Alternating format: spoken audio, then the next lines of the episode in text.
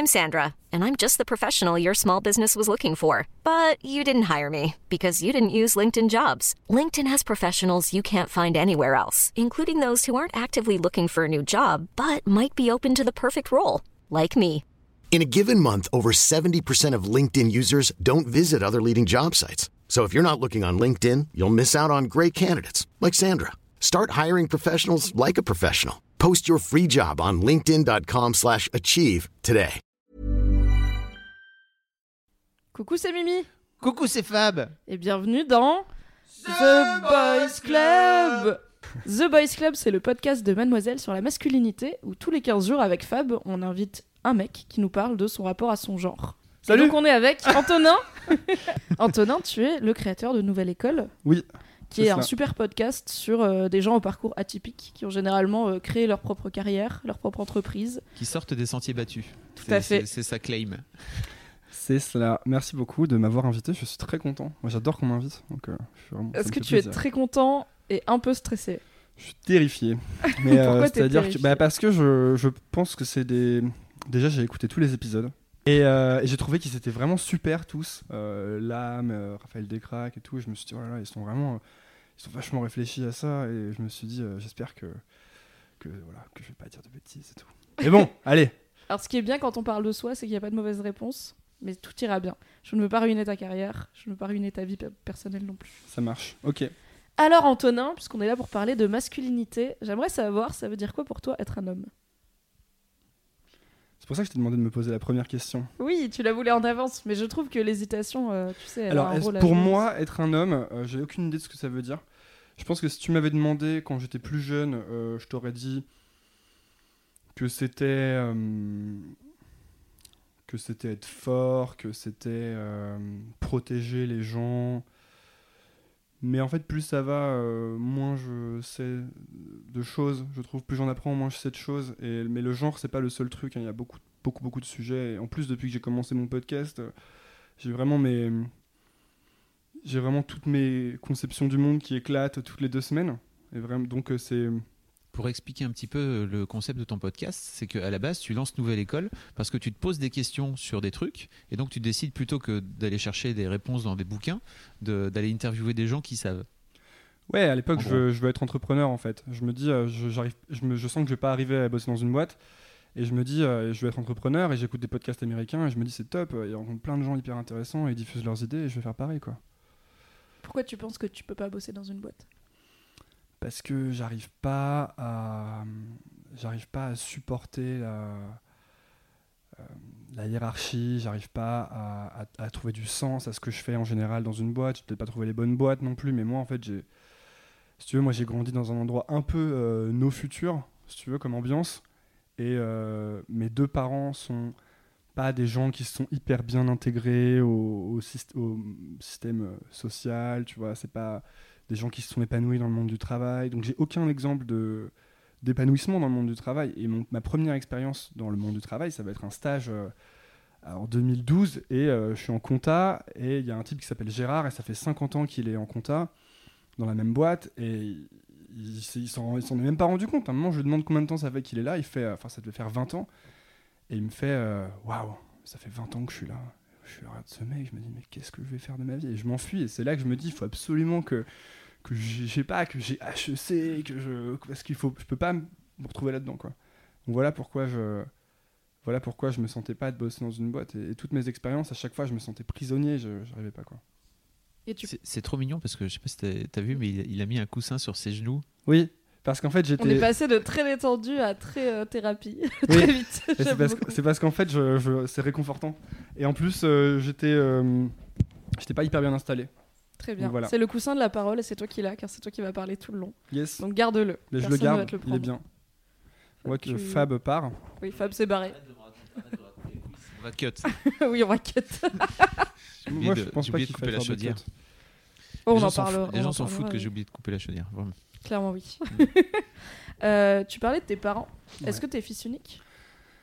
Alors, je suis le fils unique de mon père, mais j'ai deux euh, frères et sœurs, un demi-frère et une demi-sœur. En fait, ma mère a refait des enfants avec un autre monsieur. Euh, quand moi j'avais mon frère a 5 ans de moins que moi et ma sœur a 8 ans de moins que moi. Et toi, t'as quel âge? Moi, j'ai 26 ans. Ok. Voilà. Et tes parents se sont séparés quand t'avais Un an. un an Ok. Ouais. Et du coup, c'est quoi ta relation avec ton père euh, biologique? C'est une relation, c'est une relation vraiment particulière parce que je le, le vois pas beaucoup et je l'ai pas vu beaucoup euh, en grandissant. Mais on a eu une relation très très forte. euh, on était très proches quand je grandissais. On est toujours proches en fait. Simplement, mon père, c'est une personne avec qui j'ai des relations pas forcément très très faciles. Et du coup, euh, il y a une sorte de, de distance quand même qui permet d'entretenir ces relations. Et surtout en grandissant, en fait, où ça a été de moins en moins facile parce que les personnalités se, forment et se figent. Et du coup, y a. En plus, tu te construis un peu en réaction à tes parents. Donc, euh, c'est pas. Même si euh, en grandissant, tu arrives de mieux en mieux à t'entendre avec les gens, tes parents, c'est un peu les personnes avec qui tu t'entends de moins en moins parce que justement, tu plus envie de faire de concessions avec, enfin, je trouve. Et donc, euh, j'ai une relation un peu. euh, peu particulière en fait même avec mes deux parents quand je vois les Euh, pour moi c'est une anomalie les familles euh, qui, où ça se passe bien où les parents sont ensemble j'ai jamais connu ça en fait la première fois que j'ai vu ça je pars dans une histoire hein.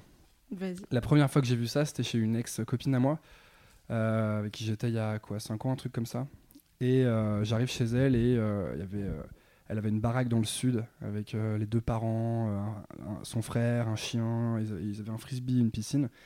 Et je fais what? Mais qu'est-ce que c'est que ce truc je me dis il doit y avoir anguille sous roche.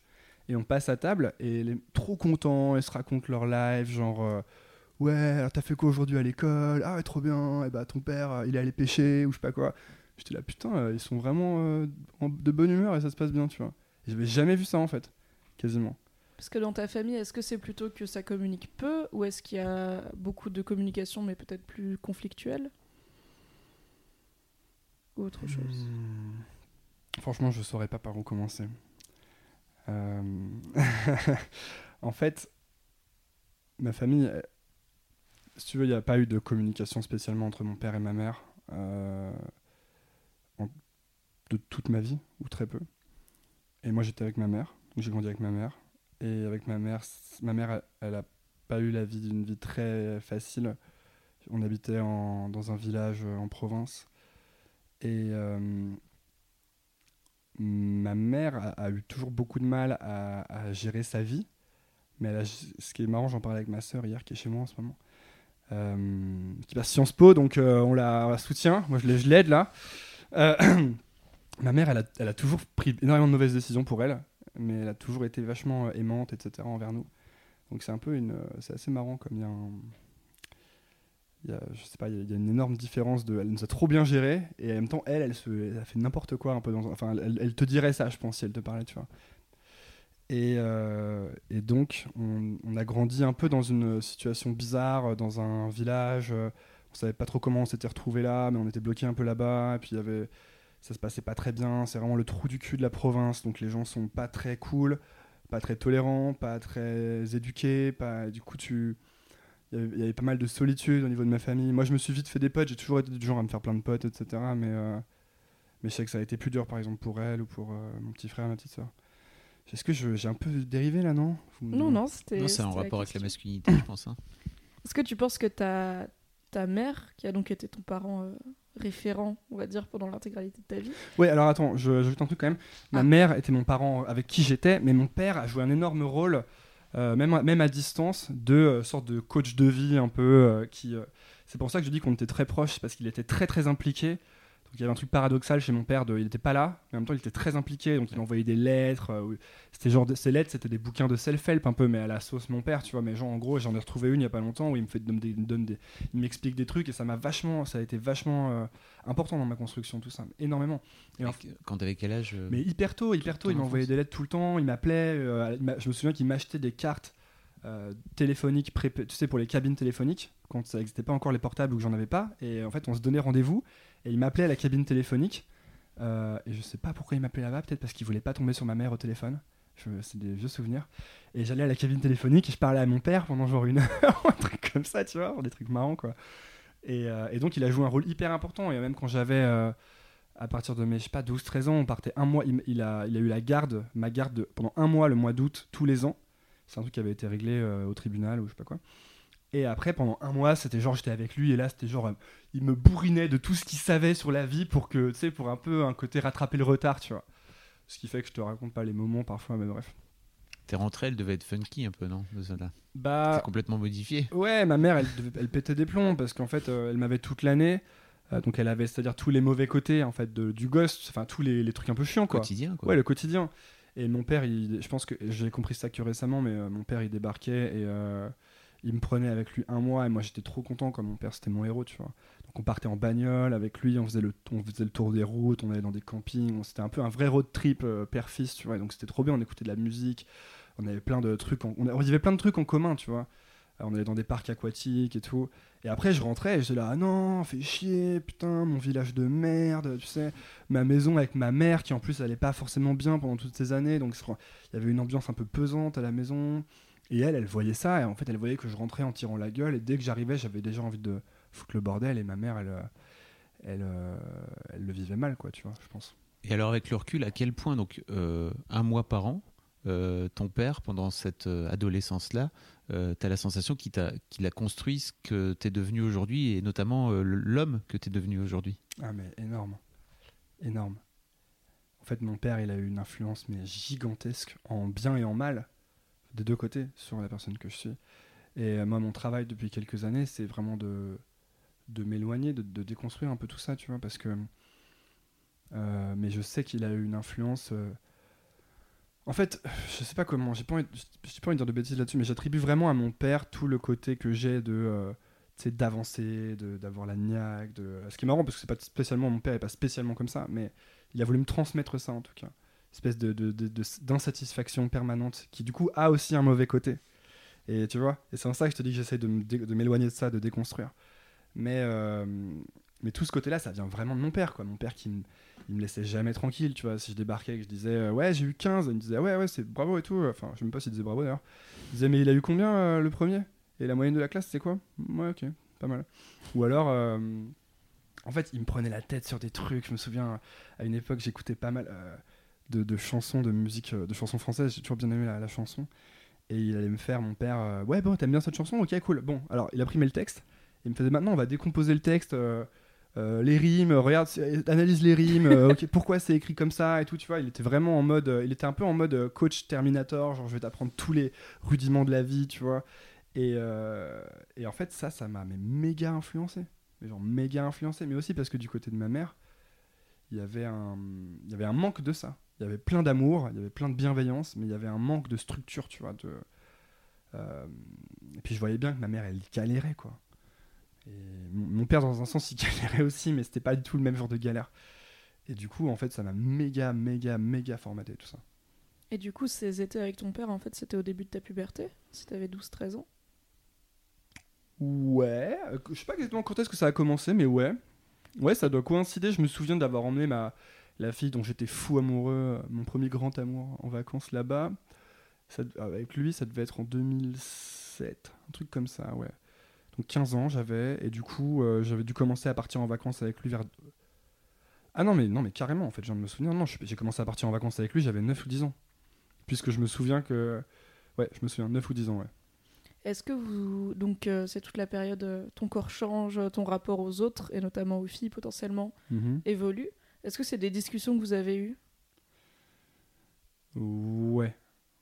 Oui, alors tu vas, on va, tu vas me dire exactement de quoi tu parles, mais oui, on a, pas, on a, Je sais on a pas, j'ai jamais été un garçon de on, 10 ans. on a beaucoup parlé de. Mon père, il, est, il a vraiment. euh, euh, j'ai toujours un peu peur quand je parle de mon père parce que je me dis, ça se trouve, il va écouter, il va me dire, mais putain, parle pas de moi.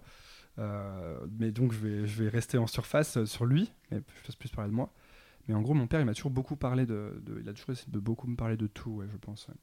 Mais d'une manière pas forcément à droite, tu vois. Mais en tout cas, il essayait toujours de. euh, il n'y avait pas de truc dont il parlait pas, euh, mon père. Je sais pas comment t'expliquer, mais euh, pour les filles, euh, euh, on, a beaucoup parlé de, filles, mais je pense pas que mon père était spécialement quelqu'un qui avait réussi complètement à être épanoui, à être bien, tu vois. Et du coup, euh, euh, la manière dont on parlait de ça, forcément, il me transmettait quand même une partie de ses, une partie de ses angoisses, une partie de ses, tu vois. Mais on a parlé de ces choses-là en tout cas. Moi, j'ai jamais eu le sentiment que que je parlais pas de ça. Et d'ailleurs, dans ma vie, je dirais que j'ai jamais eu l'impression d'avoir beaucoup de non-dits ou de, tu vois, de difficultés à parler des choses. La preuve, euh, quand je suis sur ce truc ou quand je suis sur Nouvelle École, j'ai même plutôt une envie d'en parler, tu vois. J'ai toujours bien aimé ces trucs un peu de discussion intime, euh, de euh, livrer les choses, de... J'ai- J'aime bien parce que ça me fait chier sinon en fait. Je m'ennuie, tu vois. Quand les gens parlent pas d'eux ou quand on sait pas vraiment qui c'est, je me dis bon bah super quoi. Je, peux, je peux regarder la télé aussi, tu vois, où les gens disent rien d'intéressant, mais Ça dépend de quelles émissions tu Oui. parles. C'est très vrai. Qu'est-ce qui t'a qu'est-ce qui t'a appris sur les filles de ton père? Parce qu'en fait, je suis vraiment, étant moi-même une fille euh, de famille euh, où tout va bien, globalement. Donc euh, les deux parents et j'ai que des sœurs, etc. J'ai jamais été un garçon de 10 ans et j'ai jamais su les... quelles discussions les garçons de 10 ans avaient avec leur père en fait? Moi j'en avais pas beaucoup avec le mien, en tout cas pas sur des choses intimes. J'en avais pas tant avec ma mère non plus. Et du coup, je me... j'ai cette image d'un gosse de, ouais, de 10-12 ans au début de la puberté qui part un mois avec son père et je me dis, euh, si toi tu me dis que vous avez parlé de tout, bah, qu'est-ce que ton père t'a appris au sujet euh, des filles par exemple? Je suis toujours un peu. euh, je, je dirais que par rapport à mon père, je suis toujours un peu peur qu'il il, voit ça comme une atteinte à la pudeur quand je parle de lui, tu vois. La tata la pudeur, c'est vraiment un truc très spécifique Ouais, hein, où tu je sais, montes ton je sais. zboob en- Non, mais Mais- je comprends que si ton père est pudique, Non, mais comme en le sont gros- beaucoup de pères, t'as pas envie de Je, je l'afficher. je on va peux dire. quand même en parler. Euh, mon père m'a raconté beaucoup de ses histoires en fait. Il m'a raconté énormément de ses histoires, que ce soit quand il était amoureux, en- enfant, ou quand il était plus grand avec des, des femmes. Ou... En fait, on a passé énormément de temps en voiture avec mon père, faut savoir. Et du coup, on a énormément parlé. Et je pense que le fait que je parle beaucoup vient pas de nulle part. Et donc, mon père m'a énormément parlé, il m'a raconté beaucoup de choses. Et puis mon père, il a un talent pour les, pour les histoires, il raconte bien. euh, euh, Peut-être ce qui fait que ça aussi que j'aime bien les Tu histoires. fais quoi dans la vie? Ok, ça a l'air d'être une Je question. ne sais pas en fait. D'accord. Je ne sais- je pas. C'est vrai en plus. Mon père, il est, il est en, en recherche d'emploi en fait. Tu vois? Juste, En fait, on n'en parle pas des masses quoi. Il est juste en recherche d'emploi euh, depuis assez longtemps. À une époque, il, euh, il, était, il bossait chez TF1 en rédaction de bande-annonce, mais c'était quand j'étais tout petit. Donc, euh, Donc il était plutôt vers l'écriture. Bon, ouais, bien sûr. Ouais, ouais, il, m'a transmis beaucoup de choses à ce niveau-là, en fait. Et donc, on parlait de. Il m'a beaucoup parlé de ses histoires, en fait. Il m'a, mais il m'a aussi beaucoup parlé de ses histoires euh, de, de, de, de conquête, de, mais de jeunesse, de rigolade, de euh, beaucoup de trucs qui m'ont euh, qui m'ont influencé, tu vois. Mais c'est vraiment, euh, c'est vraiment, enfin, comment dire. C'est compliqué pour moi de parler de mon père, en fait. tu vois. Non mais en fait, parle pas. T'es pas obligé de parler de ton père, mais plutôt de parler de ce que de ce que toi ça t'a apporté. C'est-à-dire Oui. que, que- à quel point euh, t'as la sensation que son apport euh, a transformé ou a influencé euh, le jeune homme que t'es devenu aujourd'hui. Mais en fait, 100%. 100%. Ça fait 100% de qui je suis devenu. En fait, il y a eu un mix de voir euh, de, de- de tout ce que mon père m'a transmis et de et de et de, du genre de mal-être de ma mère ou de la- la- le truc dans lequel on a grandi qui a fait mais vraiment énormément de qui je suis devenu. Genre mon père a vraiment euh, et en plus, je pense que ça lui faisait pas forcément plaisir de voir que je à, que- à quel point je prenais de lui parce que dans un sens, je pense qu'il avait pas forcément envie que je lui ressemble, tu vois, il a un peu de force côté. euh, et, euh, mais énormément. En fait, mon père, quand même, ce qu'il m'a appris de principal, je dirais, c'est euh, de, le contact social. Tu vois, espèce de moi, j'avais toujours peur de parler aux gens. De...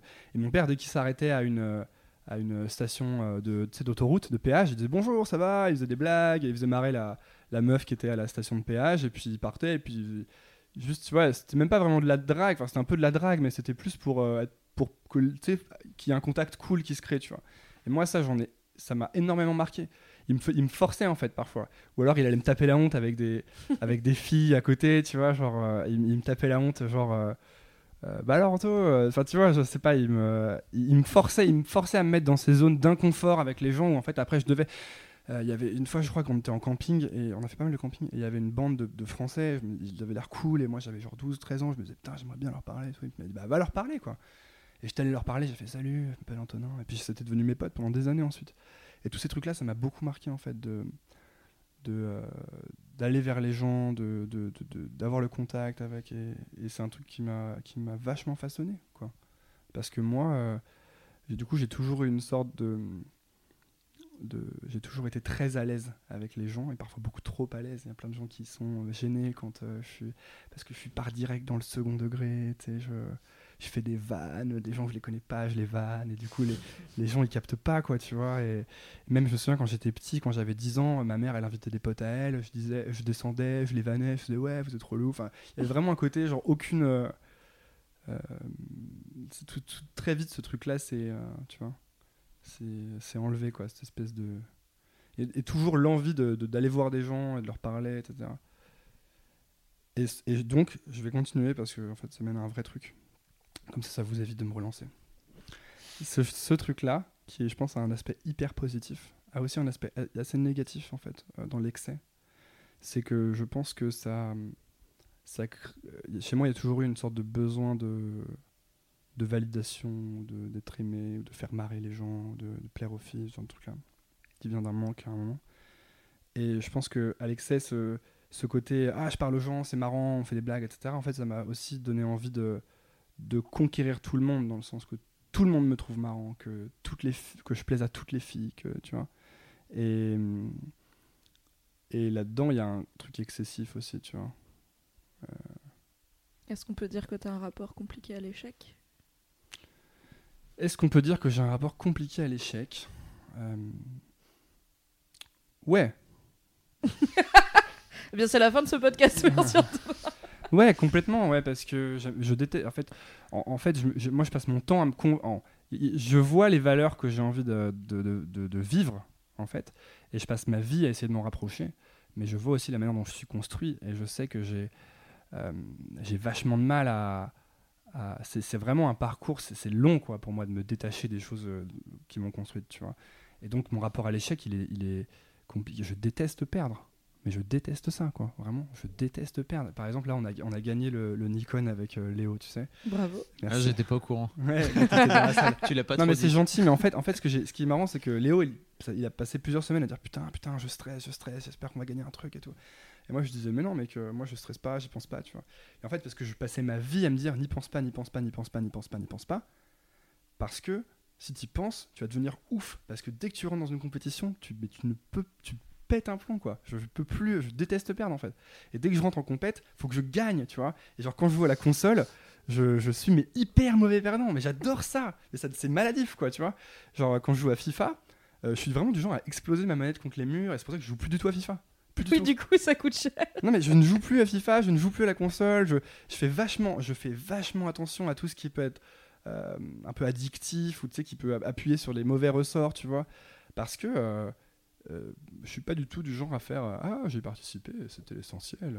euh, Qu'est-ce que j'ai- beaucoup appris de cette expérience. Non, si je si je si je m'étais dit par exemple euh, faut qu'on gagne le Nikon, faut qu'on gagne le Nikon et qu'on n'avait rien gagné, j'aurais été mais dégoûté quoi. J'aurais fait ouais euh, ok bah on va le refaire l'année prochaine et on va le faire mais en 100 fois mieux, tu vois. Mais c'est marrant parce que t'es dégoûté, mais ça reste en fait limite une conséquence positive parce que tu te dis pas c'est des connards, c'est truqué, euh, vas-y j'arrête de faire des films. Tu te dis bah tu sais quoi l'an prochain je reviens, mon gars je te fais Inception en deux minutes, il y a quoi tu vois t'es ça te, ça te drive quand même vers refaire un truc et le faire mieux, qui est peut-être ce que ton père euh, Bah oui, c'est ce que j'allais de- dire. Ah, t'as eu je, pense 15 ouais. que, je pense que ça c'est lié à mon père 17 la vraiment. prochaine fois. Ça, je pense que c'est lié à mon père parce qu'il m'a vraiment appris à, à déjà pas être un flic, à pas juger, à pas être dans le. À pas se surtout, il m'a beaucoup appris à. Il m'a beaucoup dit les mêmes phrases, mais à, de pas se trouver d'excuses, tu sais. Euh, parce que moi, en grandissant, pour le coup, j'étais vachement. euh, ouais, non, mais j'ai pas envie de le faire parce que. Non. Tu vois, et puis, il, m'a toujours re- repris, mais même Alexei, il m'a repris là-dessus, tu vois. Mais, parce que finalement, il y a un côté où tu te. es toujours en train de te. hum, flageller, tu sais. Euh, moi, c'est un peu, un peu justement le travers du coup. Mais oui, il y a un côté, il y a un côté pas d'excuses et du coup, je peux pas me permettre d'être, de rager et de, de dire euh, je le ferai plus parce que c'est des nazes et tout parce que en fait, je, juste, euh, euh, je sais que je mens quand je fais ça. Je, je, me crois pas en fait quand je me dis ça, tu vois. Et je pense que la seule fois de ma vie où vraiment j'ai été comme ça, à, à être commencé à être un peu rageux et tout, c'est quand j'allais pas bien il y a un an et quelques, que j'étais dans un, un boulot qui me plaisait pas, que j'étais dans une relation qui me rendait pas heureux. Et au bout d'un moment, je sais pas pourquoi, à ce moment-là, je suis devenu un peu rageux. J'étais là, ouais, tu sais, parce que j'étais- là, ouais, tu sais, je voyais des gens qui réussissaient des trucs, et j'étais là, ouais, mais c'est naze, euh, pff, c'est- c'est vraiment bidon ce qu'ils font, tu vois, et tout. Et je me voyais être comme ça, tu vois, je suis content un peu d'en être sorti quand même. Bah oui, bravo, c'est cool.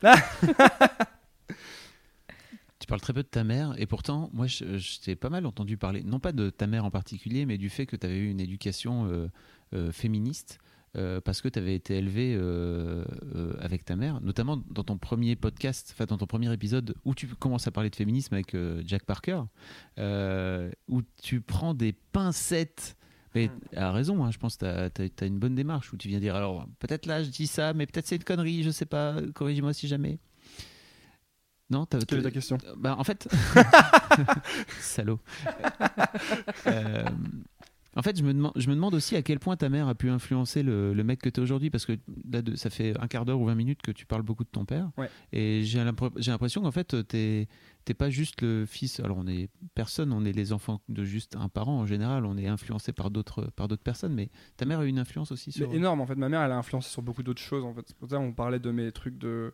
De mec. Ouais, non, mais tu sais, de mes, mes ressorts de, de mec qui viennent vraiment de mon père, c'est marrant d'ailleurs. Euh, Enfin, ce qu'on pourrait appeler des ressorts de mec, tu sais. Oui, c'est ça, euh, c'est un peu des valeurs masculines. Un peu stéréotypé. Oui, la réussite, euh, la compétitivité, Ouais, euh, le- jamais lâcher et tout, c'est plutôt euh, Complètement. du côté masculin de la société. Et je pense que mon père m'a transmis un truc assez, finalement, assez euh, stéréotypé là-dessus, euh, bien packagé et tout.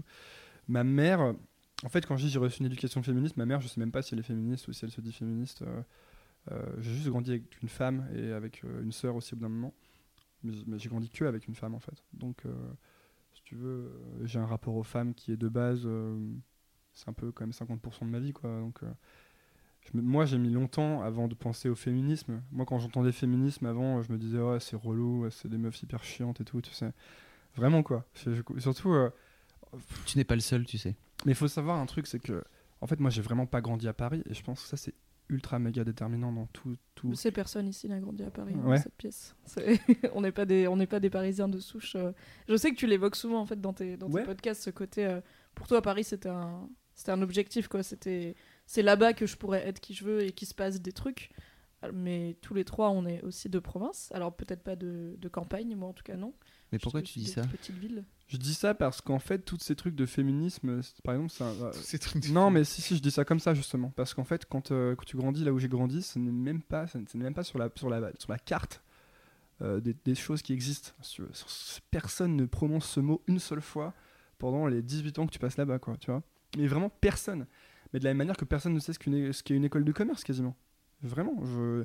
Moi, j'ai j'ai compris- j'ai découvert les écoles de commerce en, euh, je sais pas, euh, 2011, un truc comme ça, quand j'étais à la fac, tu vois.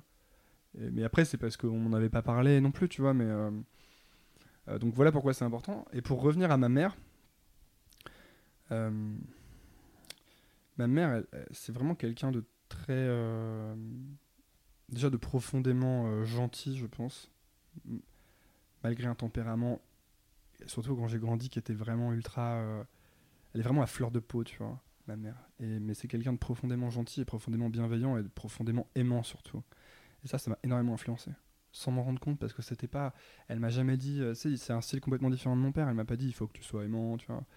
Mais en fait, moi, j'ai toujours eu. euh, moi, j'ai toujours débordé de, de, bons sentiments dans un sens, quand même. Et, de, et, de, et même d'amour, en fait, pour les. euh, pour les gens, mais ne serait-ce que. Enfin, je sais pas, y a- je suis, j'ai un côté super sensible et je pense que ça vient beaucoup, beaucoup de ma mère aussi, tu vois. Euh, mais mon père a aussi un peu ce côté-là, mais je pense que d'être avec ma mère tout ce temps, ça, ça, ça a réveillé ce truc en moi. Et alors, vois. elle a fait comment? Ça se concrétise comment au quotidien pour faire euh, un petit garçon euh, sensible? Bah, beaucoup d'amour, je pense, en fait. Je sais pas exactement comment ça se concrétise dans les. Je sais pas, elle t'éveillait à des trucs particuliers du mais style. non, en fait. Oh, regarde, euh, comme ce, je sais pas, cette chose est belle ou. euh, Non, Non. ça c'est plus mon père d'ailleurs qui faisait ça. En fait, mon père avait plus une éducation consciente, tu sais. Il faisait, il, il, con- il- ce qui m'a, T'as formaté consciemment. Ouais, je pense qu'il a essayé de. En tout cas, de.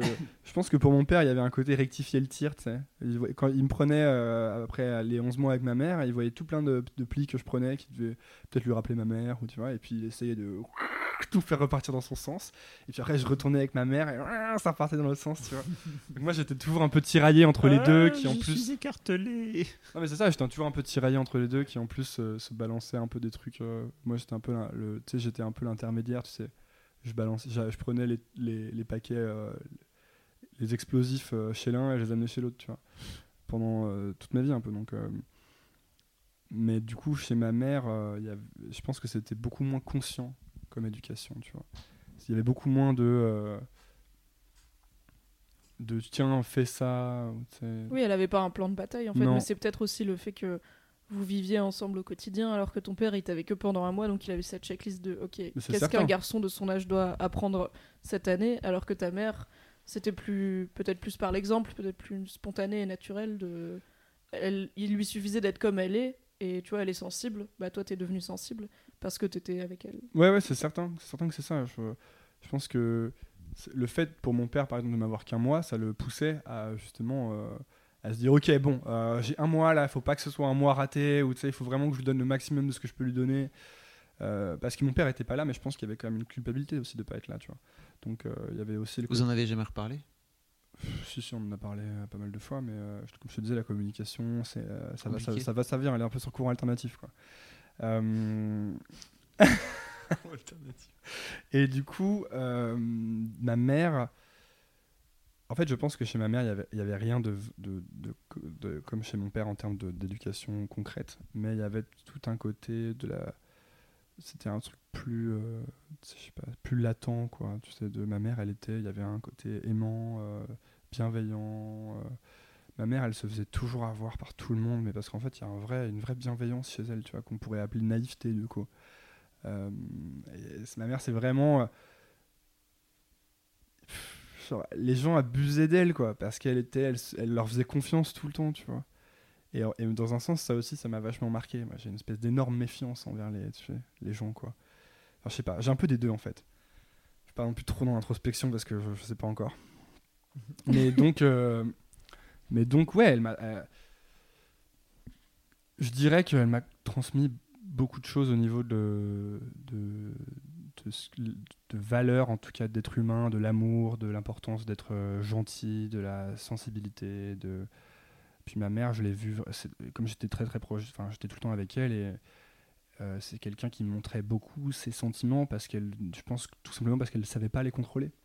Donc en fait, quand elle était triste, elle pleurait, quand elle était énervée, elle hurlait. Et du coup, en fait, il y avait tous ces trucs quoi, qui, sortaient. Et, euh, et je pense que ça m'a aussi influencé. Ça m'a, ça, a fait que j'ai. Pour moi, c'est pas un truc euh, exceptionnel finalement de, montrer comment tu te sens, de pleurer. De, tu vois, moi, j'ai pas peur de pleurer. euh, je pleure tout le temps, quoi. Vraiment, je pleure, je pleure beau, je pleure souvent. Je pense, je sais, je sais pas combien de fois par semaine les gens pleurent ou par mois, tu vois. Mais moi, ça m'arrive souvent de pleurer. Je, je peux pas te sortir de fréquence, mais Qu'est-ce je- qui te fait pleurer? Il y a beaucoup de choses qui me font pleurer. Il y a, Comme quoi? En fait, pleurer à grosses larmes, non, c'est rare, tu vois. Mm. Mais euh, avoir la, les larmes aux yeux, tu sais, être ému, bah. Euh, moi, il y a vraiment énormément de choses qui me font ça. Je pense qu'il y a une sorte de sensibilité vraiment. euh, je peux, ça peut me faire ça avec des films, mais parfois aussi juste, je pense à des jeux. C'est quoi les moments dans les films qui te font pleurer? Il y a toujours des trucs qui trigger, non? Euh, ouais, c'est les moments de, de beauté, de d'amour où finalement les gens pardonnent aussi. Par exemple, American Beauty, la fin d'American Beauty, donc avec le Now Infamous euh, Kevin Spacey. Il y a une sorte de, il y a une sorte de, j'adore ce film, c'est mes films préférés. Il y a une sorte de de grand pardon général de, de l'humanité où tu acceptes les failles de tout le monde et tu comprends qu'en fait tu les aimes quand même parce que c'est des humains qui ont des failles. Moi, genre ce truc, à chaque fois, je suis Ah, c'est trop de. Puis en plus, il sort une phrase dans ce film, il dit euh, parfois il y a trop de beauté dans le monde et j'ai l'impression que je peux pas la tenir à l'intérieur. Et moi, je, moi vraiment, cette phrase, là, putain, mais moi aussi, mec, c'est pareil. Genre parfois, je me balade dans, la, dans un parc et il y a des feuilles euh, oranges et je suis là, putain, c'est trop beau, mais euh, pourquoi vous êtes pas tous en train de pleurer et tout? Vraiment, quoi. Et j'ai toujours été vachement sensible à, à, à plein de choses comme ça, à la musique, aux chansons, aux, au texte, à même à des poèmes ou une petite phrase dans un bouquin. Parfois, je lis une, vois une phrase dans un bouquin et je me, j'ai l'impression que je sens exactement comment était la personne quand elle a écrit ça. C'est ces connexions en fait qui, qui, qui m'émeuvent. On dit émeu- m'émeuvent? Oui. Ouais, beaucoup. Euh, donc voilà. Et en fait, après, je pleure. euh, si je suis triste, je pleure aussi. Euh, tu vois, quand je suis dans une rupture amoureuse, moi, vraiment, c'est genre, je me réveille la nuit, je suis triste, je pleure. je suis je suis pas trop dans le côté euh, non pleure pas euh, bah, pour reprendre American Beauty euh, la, la femme la femme de Skin Spacey, se met des grandes baffes dans la gueule dans sa voiture. Genre, non, t'es pas une victime, t'es pas une victime. Moi, je suis pas trop là-dedans, tu vois. je suis plus genre, ah, je suis une victime. Et en même temps, pas tant, parce que on voit très bien que quand tu. T'as aussi ce côté d'aller en avant aussi, tu Ouais. vois. qui- c'est- marrant ce mix. euh. Mais c'est ça que j'aime bien. Moi, enfin, comment dire je, je viens de dire que je m'aime bien, tu sais. Bah, t'as le Mais droit. euh, c'est ça que je, C'est ça que t'aimes bien chez toi. Bah ouais, parce que je trouve que c'est ça la vie. En fait, on présente toujours les gens euh, selon leur côté. euh, je- le- il est très fort ou il est très sensible, mais c'est débile. euh, je veux dire, tout le monde a les- tout le monde a une partie. Tu sais, c'est comme moi, je prends souvent l'exemple. Je sais pas si vous avez déjà joué à FIFA ou un jeu de sport, mais en, en gros, en gros, t'as les joueurs et leurs caractéristiques, c'est représenté par un genre de toile d'araignée, tu sais. Très boys club hein, comme exemple. Vraiment. Ouais, tu vas avoir genre attaque, défense, euh, tacle, et tu as une sorte de courbe comme ça, ça fait un genre de toile d'araignée. Bah la vie c'est pareil, je pense. Les gens ils ont une toile d'araignée de leur truc, mais tout le monde là, tout le monde a un peu de sensibilité et un peu de je suis un gros dur, tu vois. Et Ça serait quoi ta toile d'araignée, toi alors? Bah pff, je sais pas, faudrait définir quels sont les différents pôles. Ah, tu tu, les- tu pourrais les choisir.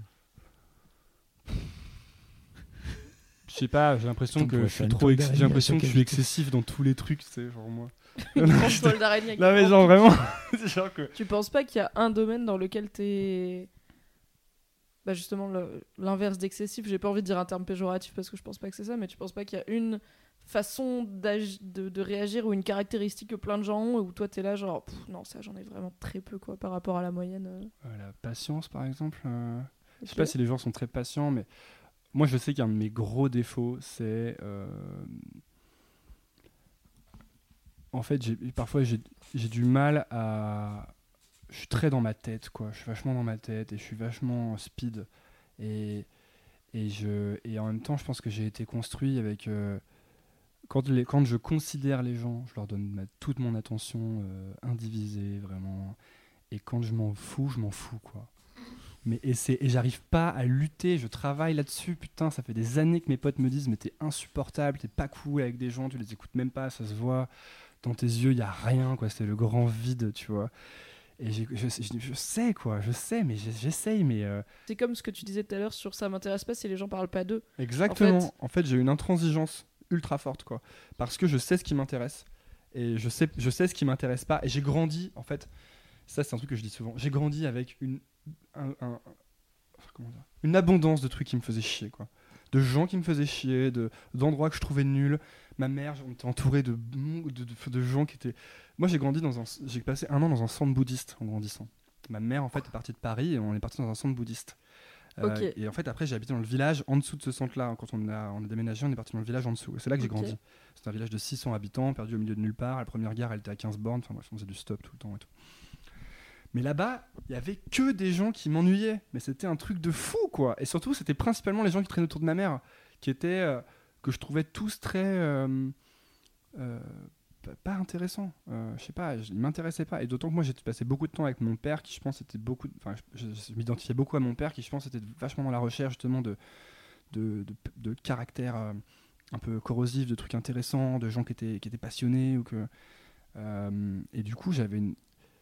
Plus le fait de, de trouver ces gens nocifs et de voir ma mère en fait s'entourer de gens nocifs en permanence, ça a créé une sorte de, de, de protection, je crois, de carapace. Genre, vous êtes à distance, quoi. Vous, je vous veux même pas dans mon cercle, en fait. Je déteste les soirées. J'aime pas les soirées où j'arrive et il y a 20 personnes et il y a deux de mes meilleurs potes. et Je suis trop content de les voir, mais il y a une ribambelle de gens que j'ai pas envie de voir. Je préfère mille fois faire une soirée avec mes deux meilleurs potes. Tu vois Parce que, en fait, euh, j'ai la flemme, quoi. C'est que je signe l'arrêt l'arrêt de mort de la nouvelle école, tu sais. Hey, it's Danny Pellegrino from Everything Iconic. Ready to upgrade your style game without blowing your budget? Check out Quince. They've got all the good stuff shirts and polos, activewear, and fine leather goods, all at 50 to 80% less than other high end brands. And the best part? They're all about safe, ethical, and responsible manufacturing. Get that luxury vibe without the luxury price tag. Hit up quince.com slash upgrade for free shipping and 365 day returns on your next order. That's quince.com slash upgrade. Mais non, Euh, pourquoi? Non, non, je sais pas. Parce que... En fait, c'est pas méchant, c'est-à-dire, euh, t'es pas méchant, c'est pas méchant de pas écouter les gens. Sauf si tu leur as promis, vas-y, viens, on parle, je t'écoute, et qu'en fait, si, au bout de 3 minutes, si, t'es là. Je trouve ça pas bien parce que je vais, je vais te dire pourquoi. J'ai vu qu'il y avait Pierre Ninet à la remise du Nikon Film Festival et je le regardais justement. J'ai passé toute la soirée à le regarder de loin. Et il y avait toutes les filles euh, fans de Pierre Ninet qui venaient lui parler. Tout le monde venait lui parler, c'était la star. Et ben à chaque personne, il, euh, il lui a parlé deux ou trois minutes en la regardant dans les yeux. Et je pense que chaque personne est partie en se disant Pierre Ninet, il, est sympa, il a pris du temps pour moi, etc. Et moi, je te dis pas que je veux être le meilleur pote de tout le monde, mais il y a, y a C'est pas pareil, là, les gens viennent te voir. Oui. C'est-à-dire que c'est pas, c'est pas la même chose entre. Tu es dans une soirée où il y a des gens que tu subis, entre guillemets, enfin que t'as pas choisi, et des gens qui viennent te voir à un moment donné pour te dire en fait, euh, j'aime beaucoup ce que tu fais, ou c'est cool. euh, et là, dans ce cas-là, je peux comprendre en fait qu'ils soient dans un truc de oh bah c'est cool, je vais, te parler- je vais prendre du temps avec toi et je vais, je vais pas juste être un, un immense connard en disant ne m'intéresse pas toi, salut. Et moi, après, moi aussi, dans une moindre mesure, ça m'arrive. T'arrives à un truc, tu, tu pars dans une super discussion avec quelqu'un et en fait, t'as pas envie de l'arrêter pour dire Ah, notre temps est écoulé. La vie, c'est pas un speed dating, tu vois. Donc, en fait, t'as le droit de pas vouloir. Mais C'est Pour marrant, des raisons- marrant Après, que tu en fait, culpabilises tu- là-dessus en fait. Non mais si, non, mais je pense que je vous ai peut-être mal expliqué la situation. Pas- non mais rentrons dans le détail. Ce n'est pas que je ne vais pas parler aux gens, c'est que les gens viennent me parler et captent que vraiment je m'en carre quoi. Et c'est ça le problème. Mais en fait, Non, à ça justement, je trouve que ça c'est améliorable, tu vois. est-ce que tu leur. En fait, à partir du moment où t'es poli, est-ce que tu leur dois une heure d'attention? Est-ce que tu leur dois 30 minutes Non, mais en d'attention? fait, je pense que je, je pense que inconsciemment, je suis pas très poli, c'est ça que je veux dire. En fait, je pense qu'ils captent trop que je m'en fous. En fait, c'est c'est ça que je veux dire, en fait, tu vois. Euh, bref, enfin, c'est un reproche qui m'a été fait et sur lequel j'aimerais, euh, je bosse vraiment, tu vois, de pas être. euh, Bravo Antonin. En fait, en fait, j'ai réglé plein de problèmes dans ma vie, je, je trouve, ces dernières années. Et Et maintenant, j'arrive. 25 ans cet enfant, te rends-tu compte?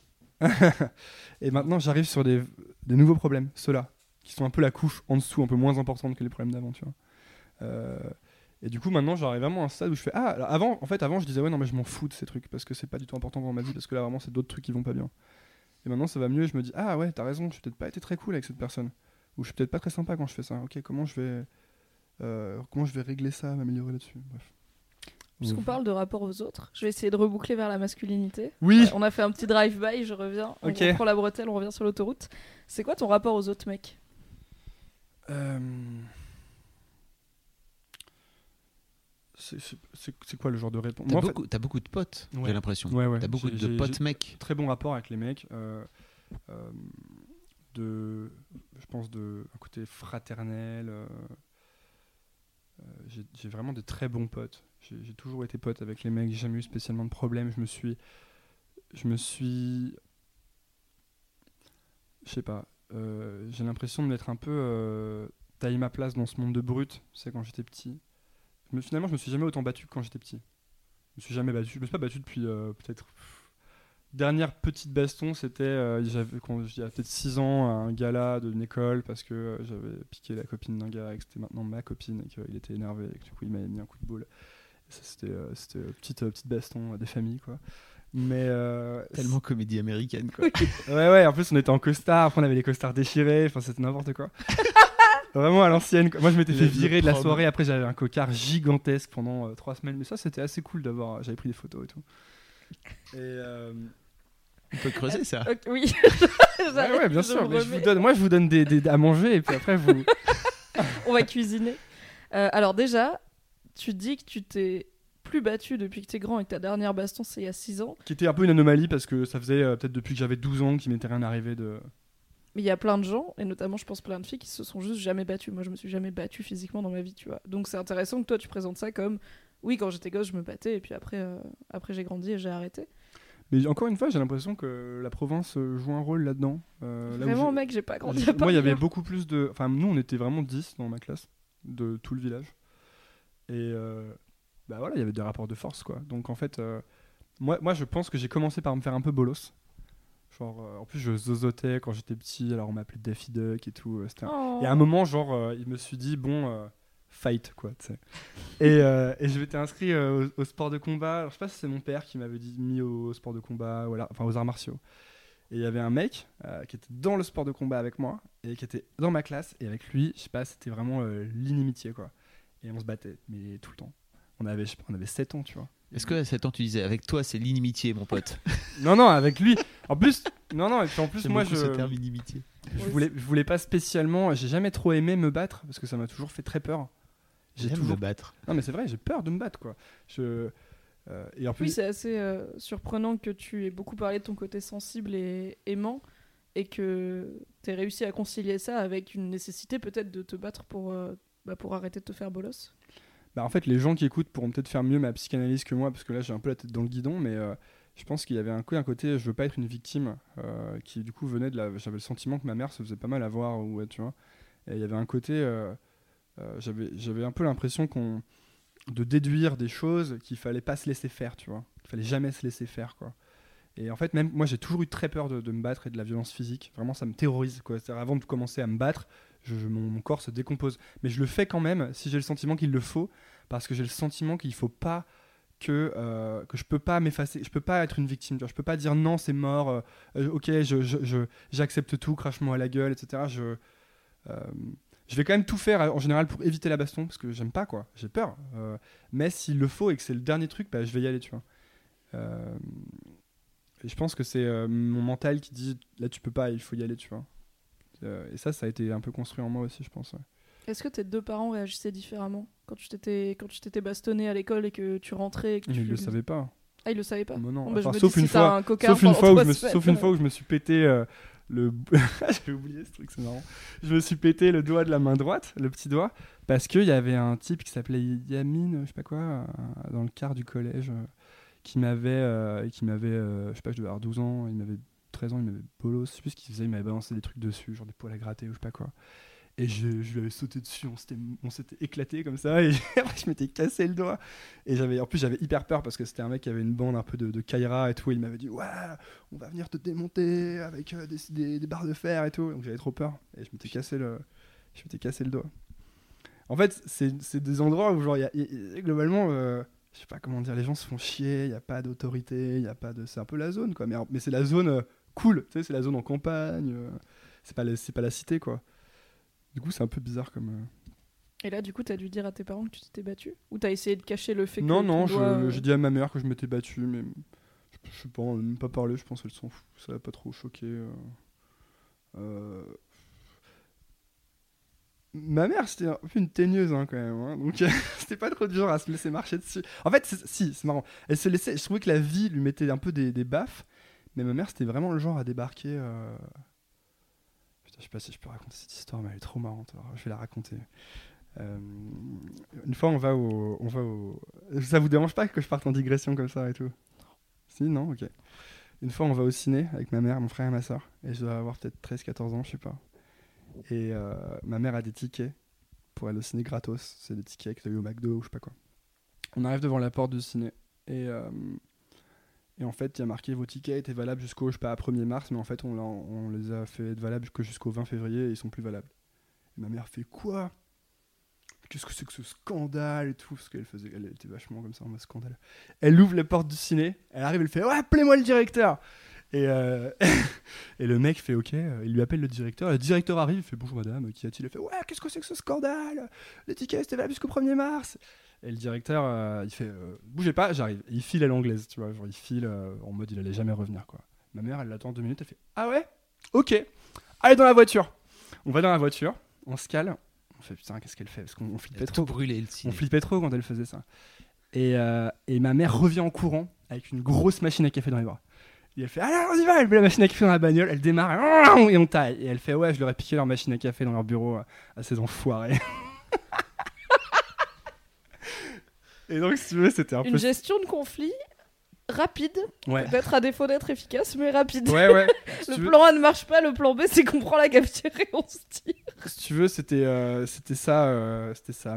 Donc en fait, c'est pour ça, je, quand vous me posez des questions sur comment ma mère ou mon père m'a influencé, je, c'est compliqué de. À chaque fois, je vous dis un truc, mais après, je me rends compte qu'il y a aussi l'autre côté, tu vois. Ah, mais on Donc, sent bien chez toi cette, cette dualité un peu. Ouais, c'est ça. Il y a toujours une complexité de. de... Elle m'a pas juste appris à aimer, elle m'a aussi appris à, à dire ouais, mais c'est quoi ce délire, tu vois? Et mon père m'a pas Pique juste la machine à café s'il y a un souci. et, et mon père m'a pas juste appris à être euh, un mec, euh, etc. Il m'a aussi finalement transmis énormément de- de- de- d'aspects sensibles de sa personnalité, qui sont euh, son amour pour l'art, pour la lecture, pour toutes ces choses-là. Et, et donc en fait, il y a, il y a- il y a- y a tout dans mes deux parents, tu vois. Mais euh, Bon, si, si on a écoulé le sujet, euh, si on a écoulé le sujet parents, Oui. de quoi on parle? Des filles et du sexe. De la bite Merci Mimi. La bite ah, de la bite. Il faut savoir que je vends ce podcast aux futurs invités en leur disant est-ce que tu veux venir parler de ta bite? Ce qui est toujours euh, un peu des fois pris comme une blague. Et je suis là non vraiment on va parler de ton pénis. qui Ceci est- dit, si. Mais du coup, on a parlé de masculinité là? Bah, bien sûr. Moi, je me souviens pas de quoi on a parlé. on a parlé de baston. C'est vrai. Mais bien sûr, on a parlé de, de ta, de ta sensibilité. Enfin, c'est c'est ta forme de masculinité à toi que t'exprimes en fait. Je trouve que ça marche très bien.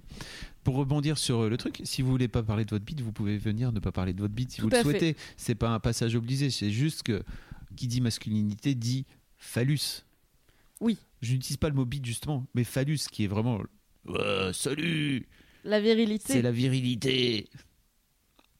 Qu'est-ce que tu penses de ton phallus T'as tout abattu d'un coup. Antonin, il est genre, je pensais à autre chose. Il, est, il a C'est repris- cla- voilà, bah classique, le mec a classique. fait- classique moi là, tu m'as Il est perdu. rentré dans le déni, il était là. Qu'est-ce que je mange aujourd'hui? Euh, du coup, Il a quel Quel est- est ton rapport avec ta bite? Non, de, de- à quoi tu pensais avant de parler de ta Ah bite oui. Euh, je pensais, je me faisais une rétrospective de tout ce dont on avait parlé. et Je voyais, j'essayais de voir un peu qu'est-ce qui s'était dit pendant cette interview. C'est très intéressant jusque-là. Oui. Euh, quel est, alors, repose, quel est mon rapport à ma bite? Oui. C'est vachement vaste comme question quand Oui. même. hein. C'est fait exprès. Euh, je, euh, ben, je dirais Tu que veux dire que ta bite est vaste? Ah. Je vois qu'on entre dans des bonnes blagues. Il me shame en 3 secondes. Euh, c'est vaste. Je dirais que aujourd'hui, assez désintéressé par rapport à avant.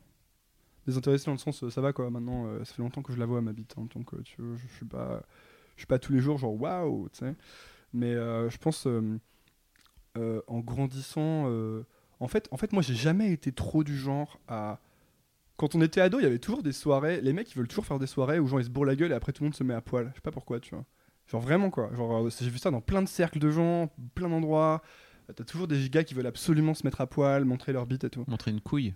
Le kiwi, le fameux. Ouais, voilà, ou c'est ça, ou foutre leur, Mimi, tu connais pas ou foutre leur couille dans un, dans un gobelet, tu sais, genre euh, des trucs comme ça, tu sais. Tu vois pas ça Tu sais, j'adorerais filmer ce podcast uniquement Oui, pour tu voir les juste mettre têtes une de Mimi caméra sur quand moi. elle découvre des trucs. Elle fait toujours une tête Parce que donc, fantastique. premier épisode, j'ai découvert la branlette entre potes. Je savais que ça existait, mais pour moi, c'était plus un truc d'avant, tu vois, genre euh, de la génération de mes parents où vraiment euh, il n'y avait pas de magazine porno, il n'y avait pas d'internet et tout, et du coup, bon, branlette entre potes, why not? Donc j'ai découvert que c'était toujours très présent dans des gens de mon âge. Ok. Deuxième épisode avec l'âme, j'ai découvert les doigts dans le cul entre potes, qui sont un peu du bullying chelou. Donc, Hmm. nouvelle, euh, nouvelle perspective sur la vie. Et du coup, les couilles dans le gobelet. Bah, en c'est un euh, truc. les gens mettent un peu leur couille, où ils- les gens mettent un peu leur couille où ils peuvent. Si t'as un peu fait de la, oui, bah, je suis, si t'as un peu bête? Si t'as un peu été dans des écoles, il y a aussi un autre truc de bizutage qui s'appelle les lunettes, les lunettes algériennes, où en fait tu, les gens tiennent un gars au sol et posent leurs deux couilles sur ses yeux et la bite sur le long du nez, en fait. Voilà. Ça c'est le genre de. T'as eu droit à ça? Non, alors moi je me suis battu, t'imagines même pas. hein. Genre moi ce genre de machin, vraiment je l'aurais. euh, mais on, a, on a essayé de me faire un truc, je crois que c'était le jeu de la ceinture. Alors le jeu de la ceinture, c'est un truc où c'était à Sciences Po, c'est à Sciences Po Grenoble. C'est un truc où les gens euh, ils font, eh regarde on joue à un jeu, tu te mets dos à un mec et vous attachez une ceinture et après vous devez tirer l'un vers l'autre et vous devez avancer le plus d'un côté ou de l'autre, tu vois. Et en fait ce qui se passe c'est qu'ils te mettent la ceinture et une fois que la ceinture est attachée, le mec est derrière, il tire comme ça. Du coup t'es allongé sur le sol face vers le haut et là t'as les mecs qui arrivent et qui posent leur cul nu sur ton nez, tu vois. Et donc moi on a essayé de me faire ça. euh, Ça, je- Vous connaissez pas je- ça? Je connaissais pas. Mais la, la- Non, mais les Encore une bisutages, fois, la euh, d'école, c'est parfaite. la belle vie des écoles. Moi, je, hein. vous savez, les écoles, moi je trouve ça vraiment assez. T'as enlevé le coussin d'ailleurs à cette, euh, à cette Oui, occasion. Ouais, parce que là j'ai en envie de me battre. il a envie de taper les trucs. Euh, et en fait, des on a essayé de me faire ça, mais moi, je, vraiment, je, ça me faisait pas du tout marrer. Donc, en fait, c'est quoi Je vais genre 20 ans, un truc comme ça. Donc, je me suis battu à la mort. Vraiment, j'étais là, je vais dire, mais je vais vous buter, quoi, tous un par un, si vous. Et en fait, ils ont, ils m'ont lâché parce que j'ai eu de la, j'ai eu la, de la chance que le rapport de force soit pas trop déséquilibré, tu vois. je Mais pense. donc est-ce que tu l'as payé après dans ta, dans ta scolarité? Mais non, pas du question. tout, pas du tout, parce que, euh, mais parce que moi je me suis jamais, en fait, je suis toujours entré dans ces grandes écoles en deuxième année, parce que j'entrais par des concours passerelles, et donc je suis jamais, j'ai jamais fait la première année de genre bisutage où on se soude et tout, et j'ai toujours eu une sorte de un peu mépris pour ça, et de, euh, je veux pas faire partie de ce truc, et euh, j'ai pas envie quoi. Et même à HEC, j'étais là, mais je m'en fous quoi, ça, ça- je trouve ça naze déjà. Euh, je trouve que c'est vraiment nul. J'ai aucun respect pour ce truc de classe, de, de, de groupe, de. euh, Euh, il faut qu'on se, il faut qu'on victimise les gens pour qu'ils appartiennent à un truc. En plus, ils reproduisent le même truc depuis 50 000 ans dans les boîtes. Après, c'est pareil parce que c'est les mecs qui ont fait la même école, donc ils bisutent les nouveaux. Et après, ils se disent ah mais c'est bien parce que maintenant je me suis fait bisuter. Quand je serai un an plus tard, je pourrais bisuter les autres. T'as envie de dire mais mec, elle s'arrête quand ta chaîne de merde? Tu vois bien que personne n'est heureux. Tu vois bien qu'il y a des mecs qui tombent en dépression après. Nous, il y avait des gars qui avaient fait des comas éthyliques au week-end d'intégration. Enfin, tu vois. Et t'es là, t'as- il y a eu des gens qui ont porté plainte contre des mecs. J'ai entendu des histoires de, de mecs qui finalement ont fini par porter plainte, mais des années après, contre des gars qui leur avaient justement posé leur tub sur le nez ou des trucs comme ça, tu vois. Donc, euh, à un moment. Sans consentement, hein, c'est pas cool. hein. C'est- Et voilà, mais Parce un que tu peux aimer te faire poser des tubs Mais sur avec le nez. du consentement. Et le Toujours. problème, c'est que face à la pression sociale, le consentement C'est est très compliqué. assez flou. Et- C'est hyper dur et personne te le dit. Et comme t'as- tout le monde se laisse prendre dans le truc de groupe et qu'on t'a jamais dit qu'il fallait que, que c'était grave en fait. Tu sais pas, personne te l'a dit. Même moi je le savais pas. Moi je savais juste que je voulais pas qu'on me le fasse. Mais il me serait jamais venu à l'idée d'aller faire chier tout le monde en disant le faites pas, le faites pas, le faites pas, c'est pas cool. Euh, maintenant, si, mais maintenant ça, fait quelques années déjà. Et maintenant j'ai compris en quoi c'était vraiment pas bien. Mais personne le dit, donc c'est hyper malsain. Euh, c'est un genre de la loi des plus forts. C'est toujours les mecs qui sont bah justement, c'est toujours les mecs qui adorent montrer leur bite, etc., qui s'en sortent bien dans ces trucs-là, tu vois. Et tous les gars un peu plus, euh, un peu plus, euh, tu sais, je sais pas, un peu plus introvertis, un peu plus faibles physiquement, un peu tout ça. un peu moins viril. Ouais, c'est Ouais. ce que tu appelles la virilité. Moi, je euh, j'aime pas trop cette définition de viril, tu sais. Genre viril, c'est euh, les gros mecs, des gros bras, des poils, et qui euh, sont plus forts que tout le monde, euh, qui gueulent fort. Euh, moi, je connais des meufs qui sont beaucoup plus viriles que plein de ces mecs-là, tu vois. Ne serait-ce que dans leur attitude, tu il y a une sorte de force mentale. Moi, c'est plus à ça que j'associe la virilité. Ouais, c'est quoi pour toi la virilité, justement? Moi ça me, bah, ça me fait penser à la force, mais la force elle n'est pas forcément physique parce que je trouve que la force physique dénote souvent une faiblesse hyper euh, forte. En fait, j'ai dit deux fois forte, mais tu vois, la force phy- physique trop euh, démonstrative, pour moi c'est tellement évident que c'est une compensation d'une faiblesse qui est ailleurs, tu vois. Quand t'as juste une Parfois, tu vois des mecs vraiment, ils, ils existent que par leur force physique et le fait qu'ils sont toujours en train de gueuler de- et de dominer les autres physiquement et tout. Et tu, vois, tu, tu sens très bien que c'est parce qu'il y a une espèce d'énorme insécurité ailleurs, c'est obligé. Sinon, tu peux pas avoir un tel déséquilibre. Bref. Euh, en et fait, donc, tu parles de, de force physique, mais je suis pas. Alors, dis-moi si je me trompe, je suis pas sûr que les mecs qui aiment montrer leur bite et qui, se- qui deviennent les bisuteurs euh, de la de la de l'école, c'est pas forcément les plus musclés. C'est c'est peut-être plus les plus grandes gueules, tu vois. C'est plus la force, euh, mais qui est, qui est mal utilisée du coup. ouais, là, la j'ai force peut-être. euh, mentale, tu vois. T'as raison, je, je voulais pas, en fait, je voulais pas mettre ça dans la même catégorie, en fait. Je pense que j'ai un petit peu. euh, C'est ça que je voulais dire par virilité. Je, passais, je parlais pas forcément de, de, de bisuteurs qui sont euh, hyper stock, euh, hyper poilus, hyper barbus et qui ont des grosses doigts et qui font du rugby. Je pense que tu peux être bisuteur et, et tout cuss. en Ah oui, bien sûr. Et en fait, euh, je, je me suis peut-être mal exprimé. Je voulais pas dire. euh, parce qu'après, on parlait de la virilité. Enfin, on parlait de bisutage et de la virilité. Enfin, c'est deux trucs différents, quoi, je pense. Euh, non, parce que t'as quand même toujours des leaders dans le bisutage. Et après, t'as les gens qui suivent. Et les leaders, souvent, je trouve que ce sont ces mecs, justement, forts physiquement, etc. Mais après, t'as tous les autres qui sont derrière qui sont pas forcément pareils. Bref. Euh, on en était où là-dedans? À ta définition de la virilité. Bah, je sais. Qui est une, qui est une force qui est pas forcément. Ouais, je pense que c'est la physique. force pour moi. Mais la force, c'est pas forcément physique. Elle est pas forcément euh, dans l'oppression, tu vois. Elle est plus dans la. Tu sais, c'est un peu la force tranquille, tu sais. Genre. euh, euh, la force qui a pas besoin de dominer ou d'écraser pour montrer qu'elle est forte, en fait. Parce que ça, justement, je suis pas sûr que ce soit une force. Et pour revenir à ta tub, tu disais que ça allait mieux maintenant, Ouais, en mais fait, c'était plus compliqué avant. Justement, donc en fait, pourquoi j'ai commencé à parler de tout ça? Je disais, moi, j'ai jamais été trop de ces mecs qui voulaient montrer leur tub, et je sais pas si c'était parce qu'il y avait une insécurité au niveau de ma tub ou parce que, euh, ou si c'était autre chose, tu vois? Mais euh, en gros, euh, jamais, j'étais toujours un peu le gars qui, qui genre, quand il y avait une soirée et que tout le monde se mettait à poil, j'étais là, ouais, cool, mais je sais pas, not my of tea, tu vois? Et et il y a un mec la dernière fois qui m'a dit euh, Ouais, mais c'est parce que c'est parce que tu avais une petite tub ou je sais pas quoi, tu vois. Et j'ai pensé à ça je me suis dit euh, Parce que tu vois, je pense que ça, c'est un truc justement sur lequel euh, j'ai été vachement. c'est un peu bizarre de dire ça, non J'ai été vachement rassuré plus tard, tu vois, dans ma vie. Et mais je pense que peut-être en grandissant, en étant petit ou ado, peut-être qu'il y avait une, une peur de ça, justement, tu sais. Et je pensais à ça parce que le mec quand il m'a dit ça, j'ai fait ah putain c'est pas con, c'est peut-être ça qui faisait que j'étais pas, tu vois, ou je sais pas, je sais pas parce que ça se trouve peut-être que tout le monde sort sa tub aussi pour euh, comparer la taille de sa tub, j'en sais rien, tu vois. Mais en gros moi euh, maintenant ça me stresse plus, tu vois, ça me fait plus euh, bader quoi, ma tub. Mais je sais qu'en grandissant, je je me demandais si. Enfin, tu vois, je me. J'aurais pas eu envie spécialement de me foutre à poil avec des gars, tu vois. Aujourd'hui, par exemple, j'en aurais après plus rien à foutre, je pense. Donc t'avais pas une expérience de, de sport collectif, de vestiaire, de Ah, machin voilà, qui t'amenait à... Bah, très bien, exactement. C'est ça qui me manquait aussi, je pense, tu vois. Non, mais c'est vrai, j'ai pensé à ça aussi. Euh, tous ces mecs qui faisaient ça, bah oui, voilà, c'est ça. Ils faisaient tous des sports comme ça, pour la plupart du foot, du rugby, du machin. Moi, j'ai jamais eu ça. En fait, moi, j'avais un rapport à la pudeur qui était différent de la plupart de- des gens que je connaissais. C'est-à-dire que moi, j'avais pas l'habitude de mettre à poil à côté des mecs, quoi, tu vois. C'était pas euh, un truc que je faisais. Et euh, Bah, Ceci dit, moi j'ai fait du basket et j'en ai vu des kilomètres de bite dans des, dans des douches, si tu veux, mais j'ai jamais eu forcément l'envie de, ou le- la nécessité de me mettre à poil et j'avais pas besoin de ça, quoi. Donc c'est pas, enfin je pense pas que ça, c'est à voir. C'est juste effectivement ça te, ça te rend sans doute moins pudique et t'as moins de pudeur. Après l'idée de venir dire, euh, en fait je me retrouve dans une dans une soirée et j'ai envie de montrer ma teub à tout le monde, c'est encore un autre, un- Mais non, mais c'est un autre level, quoi. tu vois, je je viens de penser à un truc là. C'est, je me dis, en fait, ce qui est marrant, c'est que, tu sais, je viens de vous parler de cette histoire de mec qui m'a dit, ça se trouve, c'est parce que t'avais une petite tub. En fait, je viens de me dire, en fait, c'est marrant. C'est comme si là, j'étais en train de chercher une justification au fait que quand j'étais petit, je voulais pas euh, montrer ma tub spécialement ou être à poil. Je viens de me rendre compte de ça, je trouve ça assez marrant. Tu sais, tu cherches des raisons de pourquoi moi je voulais pas être à poil. En fait, ça se trouve, il y a juste pas de raison, tu vois. Ça se trouve, t'avais juste pas envie d'être à juste poil. pas tu vois. envie, voilà. Oui, après il peut y avoir des, oui, des explications, des sources de bah voilà, t'as un rapport au corps qui fait que t'as pas forcément envie de le montrer, ou toi t'es gêné par le fait d'être entouré de gens tout nus, du coup t'as pas envie de participer ou de l'imposer à d'autres, tu vois, ça Mm. peut avoir plein de plein d'explications, mais il est possible qu'il y ait, oui, une, une, une insécurité de euh, est-ce que ma bite est assez bien pour que je la montre à plein de mecs? Euh, je pense pas que. euh, ça, c'est intéressant comme sujet.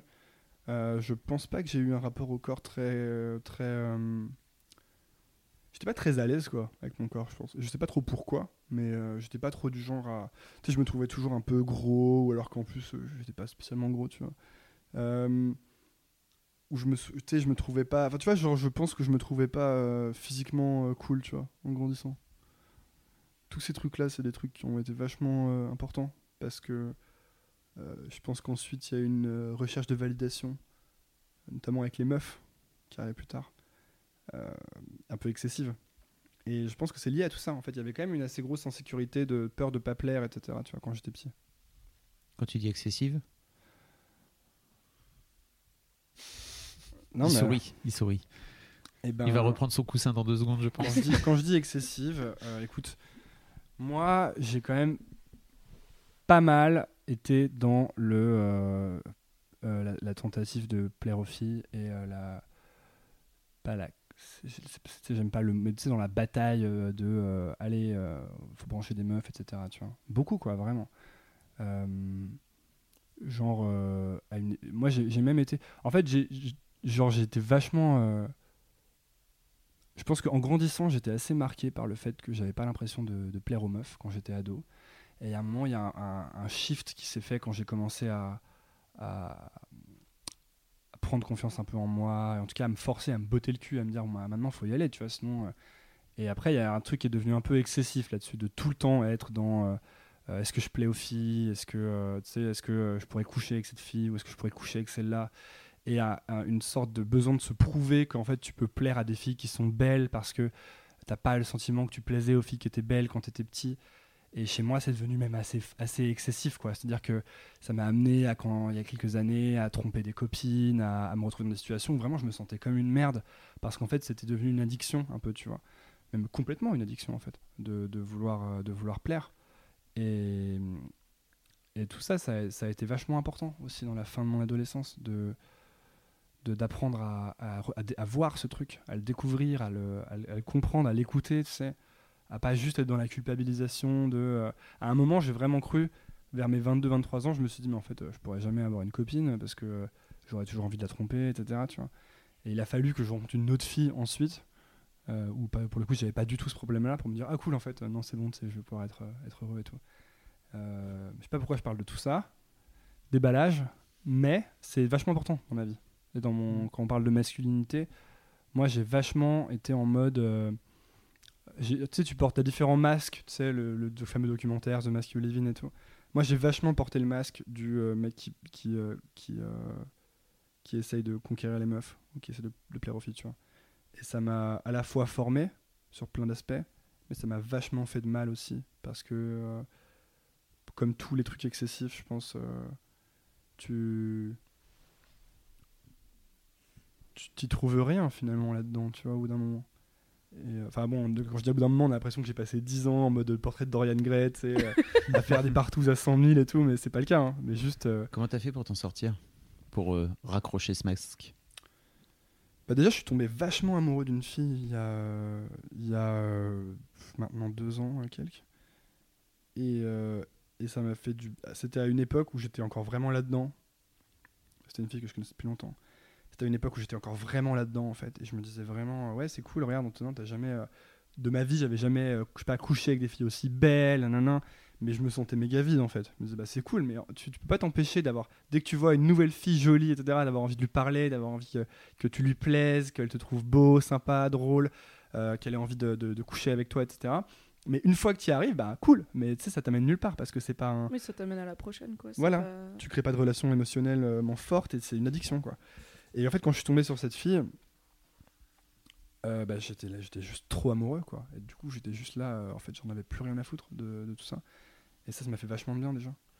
Ça m'a fait comprendre, en fait, qu'il y avait une porte de sortie de ce truc. C'était de trouver des personnes qui. euh, qui te faisaient te sentir bien, tu vois, et avec qui tu avais envie de construire, de construire, justement de construire. Parce que j'ai eu vachement peur de, de jamais arriver à construire dans ma vie, tu vois. Toute ma vie en de- de construire un petit truc et le détruire, construire un petit truc et le détruire. Et donc quand j'ai rencontré cette fille, ça, ça, ça a créé quelque chose là-dessus. Et en fait, ça m'a juste fait passer un peu à l'étape suivante de, euh, ok, euh, c'est ça qui te rend heureux, tu vois. C'est clair et net maintenant, même si cette relation s'est pas super bien passée, mais c'est ça qui te rend heureux. Et du coup, c'est ça que tu dois poursuivre. C'est un peu comme euh, aller au fast-food et manger bien, tu vois. À un moment, tu comprends que quand tu manges bien, en fait, tu vas mieux. Et quand tu comprends vraiment, et ça veut pas dire que tu n'auras plus jamais envie d'aller au fast-food, tu vas avoir grave envie d'aller au fast-food. Mais peut-être que tu vas te dire, ouais, j'ai envie d'aller au fast-food, mais je sais quand même que c'est pas bon et que ça me fait me sentir mal. Et, plus, et plus, je, plus je mange bien, et plus je sais, et donc plus je, moi je vais aller au fast-food, tu vois. Mais parce qu'il a fallu aller énormément de fois au fast-food avant et se sentir hyper mal et dire, ah là là, qu'est-ce que je me sens mal, tu vois. C'est justement, je vois vraiment ça comme ça, comme toutes les addictions un peu, tu vois. Donc voilà comment, euh, mais je pense que c'est progressif. Alors moi j'ai toujours, et je pense que toute ma vie il y aura ce truc en moi de, euh, de euh, j'ai envie de plaire, etc. Sauf que maintenant je j'ai un rapport vachement différent euh, à ça. Je suis, je pense que dans, dans- là je pense qu'actuellement dans ma vie, je disais ça à quelqu'un récemment et ça l'a fait marrer parce que c'est peut-être pas un truc qui se dit, mais là comme mes, mes- comme, mes, comme mes projets marchent en ce moment bah, et que je suis assez bien dans mes pompes, je pense que j'ai j'ai pas, j'ai rarement autant eu de succès avec les filles, mais parce que je pense que c'est logique, parce que je vais bien, que je suis content, etc. Et paradoxalement, j'ai jamais, au- jamais aussi peu euh, été dans des relations, dans des, dans des trucs sexuels, ou, euh, tu vois, parce que justement maintenant je suis en mode bon, ok, euh, déjà j'ai plus envie de me sentir mal, j'ai plus envie de me brûler les ailes, donc je suis hyper, euh, je suis beaucoup plus patient, je suis beaucoup plus prudent, tu vois, et, j'accorde beaucoup plus de valeur à ce truc-là. Et donc voilà où j'en suis à ce niveau-là. Mais je me suis bien, je me suis bien tapé la tête contre les murs, donc. euh, mais je trouve ça cool, que ça, ça avance bien, c'est tout ça, tu vois. Voilà. Moi, je me pose une question, c'est euh, est-ce que t'en as parlé avec tes potes mecs de que- comment ça se passait avec tes potes mecs dans la période où- ta période Dorian Gray où t'étais très euh, C'est- on a beaucoup la- trop, on l'a beaucoup trop exagéré, tu sais, vraiment genre. Où t'étais très euh, t'avais ce besoin de plaire mais finalement tu construisais rien de sérieux en termes de relation et ensuite t'as trouvé cette fille et tu t'es rendu compte que tu pouvais et que tu voulais construire est-ce que c'est des trucs dont t'as parlé avec tes potes? Ouais, grave. Grave. Ouais, ouais, j'en ai parlé plein de fois parce que de toute façon, ils ont été là aux premières loges pour euh, voir quand euh, je foutais ma vie en l'air avec euh, des trucs. pour, Puis je suis, pas. Tu vois, là, je suis sur votre podcast, ça fait une heure que je parle sans m'arrêter. En vrai, je suis comme ça dans la vie. hein. Je, je suis pas du tout à faire. Mes, mes, mes potes, je crée des relations vraiment fortes avec eux aussi parce qu'on est dans des vrais trucs d'échange euh, profonds et intimes, tu vois. Parce que c'est ça qui m'intéresse. Et parce que moi, je cherche aussi des réponses. Et, euh, donc, euh, donc, ouais, j'ai toujours parlé de ça. J'ai peut-être moins parlé de ça avec les filles. Alors que pour le coup, j'ai toujours eu plutôt pas mal de potes filles. Moi, le problème, c'est que je finissais souvent par sortir avec. Mais, euh, donc après, je les ai plus après quand ça se passe mal. Mais, euh, mais ouais, avec mes potes, ouais, il y a toujours ça. Et est-ce qu'ils se qu'ils se reconnaissaient dans ce que tu traversais? Est-ce est-ce qu'il y en avait qui te disaient euh, mec euh, arrête euh, de courir après toutes les filles ça te rend pas heureux? Ou est-ce qu'au contraire il y en a qui t'ont dit ah bah pourquoi tu te cases Tu pourrais, tu pourrais plus t'amuser si t'étais libre et tout? En fait, je pense qu'à différents moments de ta vie, tu trouves les personnes dont tu as besoin. Et les amis, en fait, c'est quelque chose de très rare. En tout cas, pour moi, j'en ai très peu, des vrais amis. J'en ai, je peux les compter sur les doigts d'une main, peut-être. Donc ces gens, ils restent, ils bougent pas. Mais tous les autres gens, c'est des gens que tu vas trouver à un certain moment de ta vie parce qu'ils correspondent à ton état d'esprit. Donc moi, quand j'étais en mode euh, euh, faut draguer, faut vivre des trucs de fou, faut être, être un peu libéré, etc. euh, les, mecs avec qui je traînais, c'était euh, c'était enfin, c'était des mecs qui étaient un peu dans ce délire aussi, quoi, tu vois. Et euh, alors, j'ai jamais été un pick-up artiste. Bravo. Euh, mais notamment parce que. euh, mais j'ai lu tous les bouquins et tout, hein, mais notamment parce Ah, que. euh, ouais, ça m'intéressait à fond. Mais comme ça m'intéressait le. Euh, la vente, comme ça m'intéressait tous les bouquins, genre How to Win Friends and Influence People et tout ça, parce que je trouvais ça hyper intéressant, quoi. Tous ces, tous ces bouquins sur les rapports entre les gens, sur qu'est-ce qui. euh, C'était vraiment intéressant. Et j'ai jamais été un pick-up artist, premièrement, parce que déjà, j'ai jamais dragué en bande. Et aussi parce que euh, je trouvais quand même. bah, comme je te dis, j'ai lu tous les bouquins. Et donc, quand tu lis tous les bouquins, t'as ceux des pick-up artistes, mais t'as aussi ceux des mecs qui sont pas des pick-up artistes et qui sont pas des gros bouffons et qui, du coup. Euh, mais j'ai testé hein, plein de trucs, hein, des pick-up artistes aussi. J'ai vraiment testé des trucs, quoi. Tu vois, j'ai euh, fait mes. Je sais pas, c'est un peu comme un parcours de, euh, initiatique, en accéléré quand même. Euh, et donc, ben, je pense que, ouais, j'en parlais. Je te dis, j'ai jamais eu trop de problème à parler de ces choses-là, quoi. Je pense. Ok. Est-ce qu'on conclut? Cool. C'était très chouette. Merci beaucoup, C'est Antonin. vrai C'était pas. Oui. J'ai l'impression que j'ai déballer toute ma life. euh. C'est le but, c'est le projet. non, c'est pas le projet, mais oui, t'as beaucoup parlé de toi, mais c'était ça, c'est le projet par contre. Ok. Et en fait, peut-être que t'as l'impression qu'on n'a pas parlé de masculinité parce que on n'a pas mis des mots euh, scientifiques et des concepts théoriques là-dessus, mais en parlant de toi, tu parles de quel genre d'homme tu es, et en parlant de quel genre d'homme tu es, tu parles de masculinité. Donc c'est cool. C'est c'est l'idée, c'est un, un éventail de plein de façons différentes d'être un homme, et je trouve que la tienne a l'air euh, très chouette. Donc c'est cool. J'essaye de. Vraiment, je. te dis, j'ai un peu l'impression qu'il y a une grande montagne au, bout qui est euh, être une bonne personne ou être une force positive pour les autres, tu vois. Et euh, j'ai l'impression d'une espèce de longue route en zigzag avec des, des obstacles, etc. Mais que tu essaies de marcher par là-bas, tu vois. Je me mets vachement moins la pression maintenant sur ça. Euh, je pense qu'un gros risque, et je repars, vous m'avez pas posé de questions, mais je repars. Tu un gros risque, c'est la culpabilité. Moi, je me suis beaucoup culpabilisé. J'ai vraiment un côté très autoflagellation. euh, euh, genre, je suis une merde parce que je suis pas parfait, tu vois. Et alors, je pense que c'est un énorme risque, la culpabilisation, parce que ça te fait encore plus faire de la merde, tu vois. Parce que si tu t'aimes pas, t'arri- t'arrives pas à être cool et t'arrives pas à être cool avec les gens. Et, euh, pour reprendre, je parle de 10 secondes, hein, mais pour reprendre l'exemple de ma relation que j'ai un peu foutue en l'air il y a une 5 ou 6 ans, même complètement foutue en l'air, euh, je pense que tu, tu fais des conneries. Ensuite, t'acceptes pas que t'as fait des conneries et tu te dis pas ah pourquoi j'ai fait des conneries? Peut-être qu'il y a un truc qui me va pas dans cette relation peut-être que c'est cette relation qui me va pas peut-être que tu te dis pas ça tu te dis juste putain je suis vraiment une grosse merde. Euh, quelle grosse merde je suis. Maintenant je vais aller mieux parce que j'ai décidé que j'allais aller mieux mais ça marche pas puisque tu ne t'es même pas t'as même pas cherché à comprendre pourquoi tu fais des conneries. Et du coup tu fais encore plus de conneries. Et tu reculpabilises. Et en fait c'est un cercle vicieux dont tu ne peux pas sortir. Et, et je suis, maintenant j'ai un peu compris ça. Et j'essaie de plus être dans la culpabilisation et de plus être dans genre l'acceptation de ah ok. Tiens j'ai fait un truc que, je- que si je suis dans mon, ma chambre à réfléchir sur mon canapé je me dis j'aurais pas aimé faire ce truc j'aurais pas dû le faire. Donc pourquoi je l'ai fait? Euh, essayons de comprendre sans se dire je suis une grosse merde de toute façon je suis naze tu vois. Je suis plus là dedans maintenant.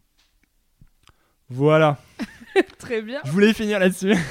J'ai une question de fin que je pense que je t'avais posée quand on s'est croisés. yes Est-ce que tu as une idée de personnalité réelle ou fictive qui représente pour toi euh, une vision positive de la masculinité? Alors oui Oui Car j'en ai même deux en fait. Mais euh, car euh, j'y ai beaucoup réfléchi. Et euh, je vais donner une réponse qui j'espère va pas. Moi je pense vraiment que une vision que je trouve cool de la masculinité c'est Orelsan. Parce qu'en fait, il y a tout dans Orelsan.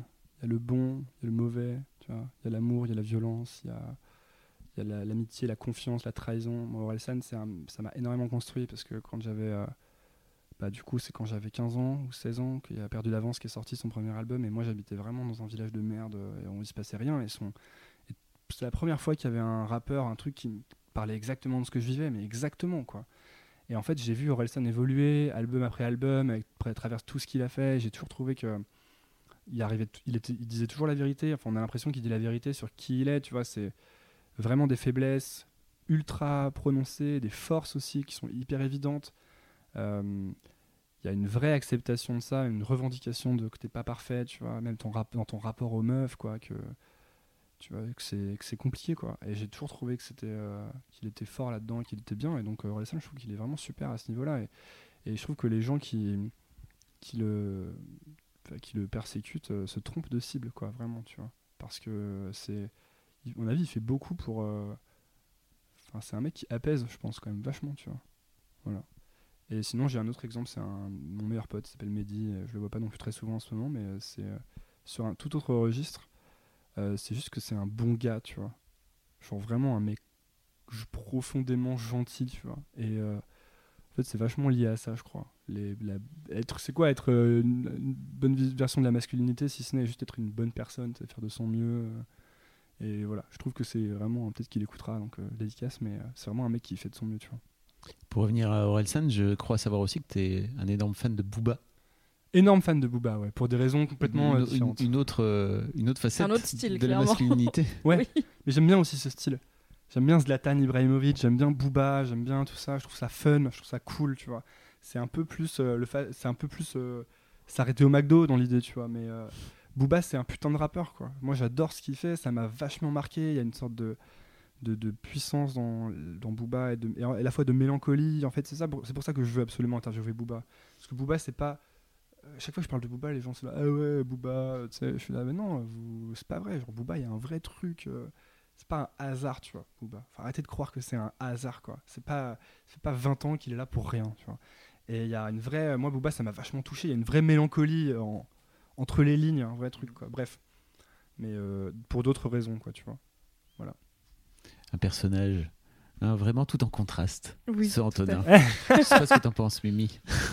J'ai passé un très bon moment. Ouais, moi aussi, ouais. J'aime bien parler de ma vie. donc, euh. voilà. Merci de t'être livré. Merci Fab Merci Mimi. de m'accompagner sur ce podcast. Merci à toi. Et merci à toi qui écoute The Boys Club religieusement, j'espère. Ou alors qui découvre, et j'espère que tu vas rester pour la suite. Euh, si ce podcast t'a plu, alors ah, est-ce que tu peux faire le final comme tu fais dans Nouvelle École? Parce que je trouve que tu fais super bien le truc de 5 est mon chiffre préféré et tout. Ok, alors Ça si fait ce un peu podcast vous a plu, abonnez-vous à Nouvelle École. Quel enfoiré Il est fort. Non, alors si ce podcast vous a plu, la meilleure chose à faire, c'est d'aller vous abonner. Le mieux, c'est sur Apple Podcast ou sur iTunes. Vous cherchez The Boys Club dans la barre de recherche et vous cliquez sur s'abonner. Et ensuite, si vous voulez vraiment aider The Boys Club à sortir du lot, à être euh, écouté par plein d'autres personnes, si vous voulez que plein de gens entendent des mecs parler de masculinité, et ben vous laissez un avis dans iTunes et Apple Podcast. Vous laissez 5 étoiles parce que c'est bien et que c'est comme ça que vous aidez. Et puis vous laissez un petit mot gentil. Voilà. Merci Antonin. C'est un métier. Hein. Il est fort. Il est Tu fort. le fais mieux que moi, je pense. J'ai encore à apprendre comment me vendre. Merci Anto. Merci à vous de m'avoir invité. Merci. Voilà. À dans 15 jours. Merci Oui. Salut. Ciao. Bisous. Planning for your next trip? Elevate your travel style with Quince. Quince has all the jet setting essentials you'll want for your next getaway, like European linen, premium luggage options, buttery soft Italian leather bags, and so much more. And it's all priced at 50 to 80% less than similar brands. Plus, Quince only works with factories that use safe and ethical manufacturing practices. Pack your bags with high-quality essentials you'll be wearing for vacations to come with Quince. Go to quince.com slash trip for free shipping and 365-day returns.